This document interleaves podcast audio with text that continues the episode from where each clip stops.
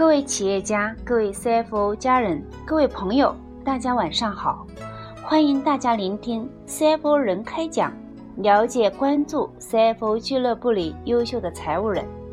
我是刘启然，是财务总监班十九期学员。我参加 CFO 俱乐部有两年多的时间，非常感谢俱乐部提供了这个分享与交流的平台。这次根据我亲身参与筹划的我公司新三板挂牌历程以及平时工作的感悟，今天很荣幸与大家分享浅谈新三板上市筹划。在分享的过程中，如果有相关咨询学习，欢迎加入 CFO 俱乐部。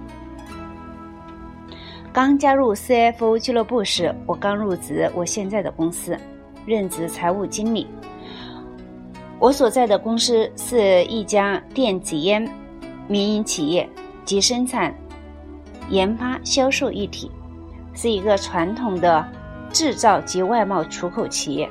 公司创立发展时间不长，老板和员工都非常年轻，在这样一个年轻的民企。不管财务规范还是资本认识都比较薄弱，而我入职后不久，便参与筹划新三板上市，因此我也经历了财务管理等多方面的职业困扰。但加入 CFO 俱乐部后，有了专业的老师指导，有了同行的交流，提高了管理视角，加深了专业知识，让我更从容地面对职业上的挑战。今天我给大家分享的主题是浅谈新三板上市筹划。一、明确新三板上市的目的。近两年新三板特别火，截止目前已突破九千家公司在新三板挂牌。在这个经常出现一夜暴富的资本时代，企业家们都想着能分享资本溢价的盛宴，但公司到底要不要在新三板挂牌？首先还是要明确目的，不忘初心方能始终。新三板上市却有许多优势，有利于拓宽融资渠道、完善公司资本结构、引导公司规范、挂牌周期短，有利提高公司流动性，为公司带来积极的财富效应等等。但目前新三板市场也存在问题，一是流动性不足。截至九月底，新三板挂牌企业共计九千一百二十二家，只有九百五十五家企业股票成交，成交比例只有一成多，还有近九成企业从未在新三板挂牌过。二、挂牌企业的激励不足，激励企业在新三板挂牌的重要动机是进行融资和方便转板，但实现这两个目的难度很大。新三板融资。是通过特定机构定向融资，融资成功率和溢价水平显然与公开发行不可同日而语。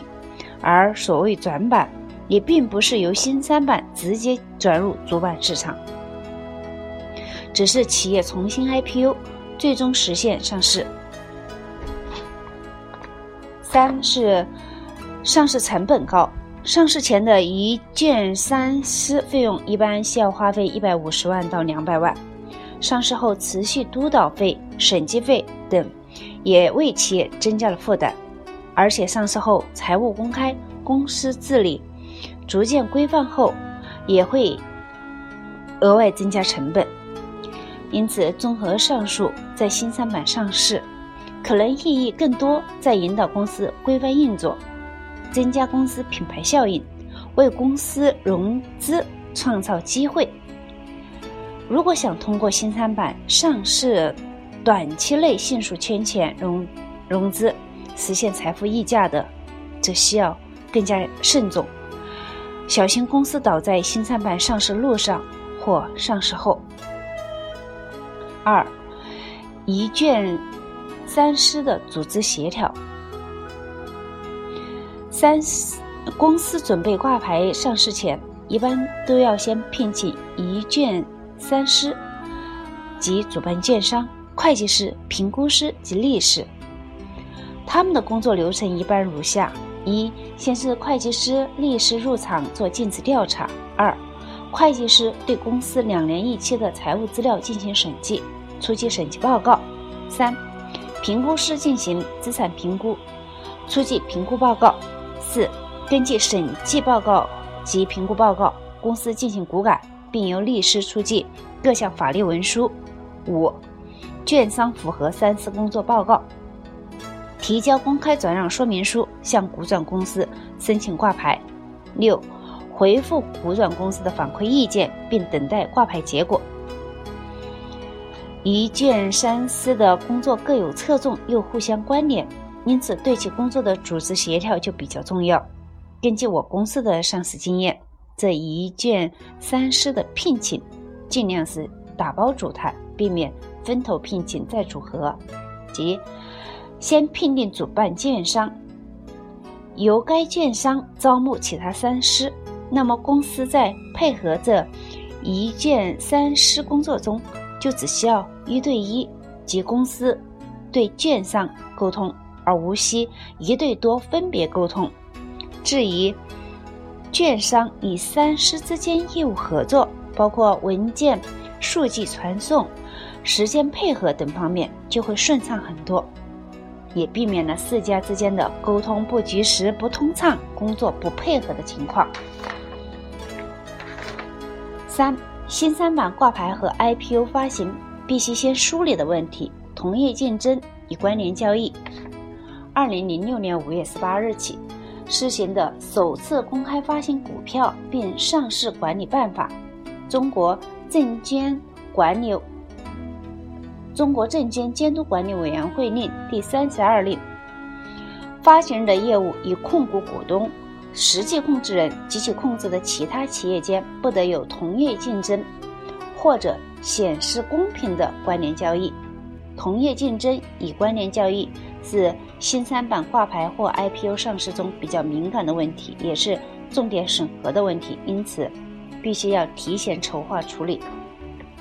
应对方案：一、如果是公司主业存在同业竞争的，公司可通过。合并、收购等方式将同业竞争方合并进来，或者将其变为控股子公司。二，如果是公司非主业有同业竞争的，可对存在同业竞争的业务通过资产剥离、转让等方式消除这部分的同业竞争，如此也让公司主业更为突出。三，如果是合理的关联交易。则需要提交留存相关资料，证明定价的合理性、公允性，并披露说明该关联交易。比如，我公司在挂牌前，主要是通过其中一个股东设在香港的公司进行外贸出口业务，这个出口业务占了公司销售的百分之八十以上，这就明显存在了同业竞争及关联交易。对此，我们新设立了香港前资子公司。注销原股东的香港公司，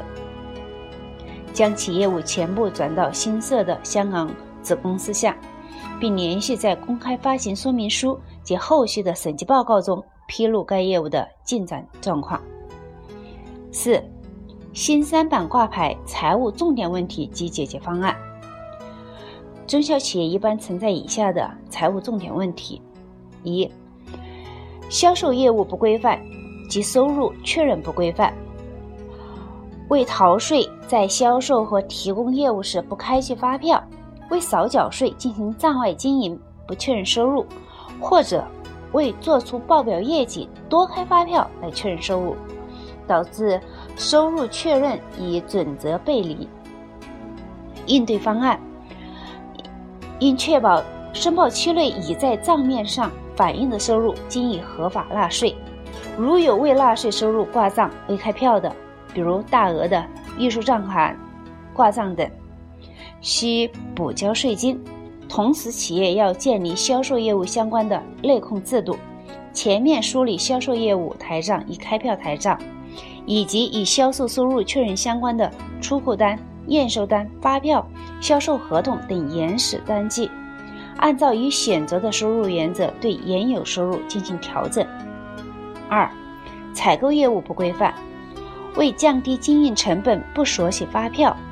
发生大量客户佣金商业贿赂、不合规支出等。应对方案：确实无法获取合法发票的业务支出不能税前抵扣，应作为所得税纳税调增。客户佣金等需要代扣代缴个人所得税。同时，企业要建立采购合同、报价、送货单、入库单等采购业务相关内控制度，确保未来的采购业务合法合规。三、资金管理不规范，个人收支与公司收支不分，购买设备不取得合法票据。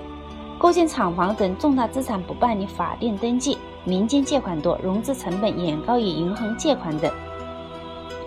应对方案：将老板个人收支与公司收支分开，避免大量现金交易，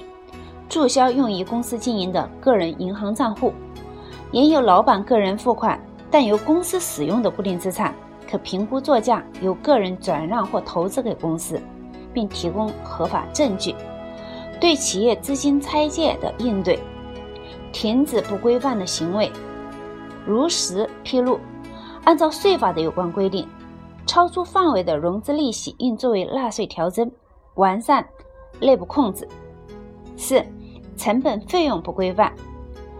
多以收付实现制核算，账面成本不完整，收入成本不匹配。各期毛利率异常波动大，应对方案：企业应结合自身业务特点，建立健全材料采购内部控制、存货与成本控制体系及成本核算体系，同时关注企业成本水平与行业现状趋同，企业成本结构及料工费占比，产品或服务的盈利能力与对手有无重大差异。各产品的各期毛利率有无异常波动？成本费用是否取得了合法合规的原始单据？五、发票问题。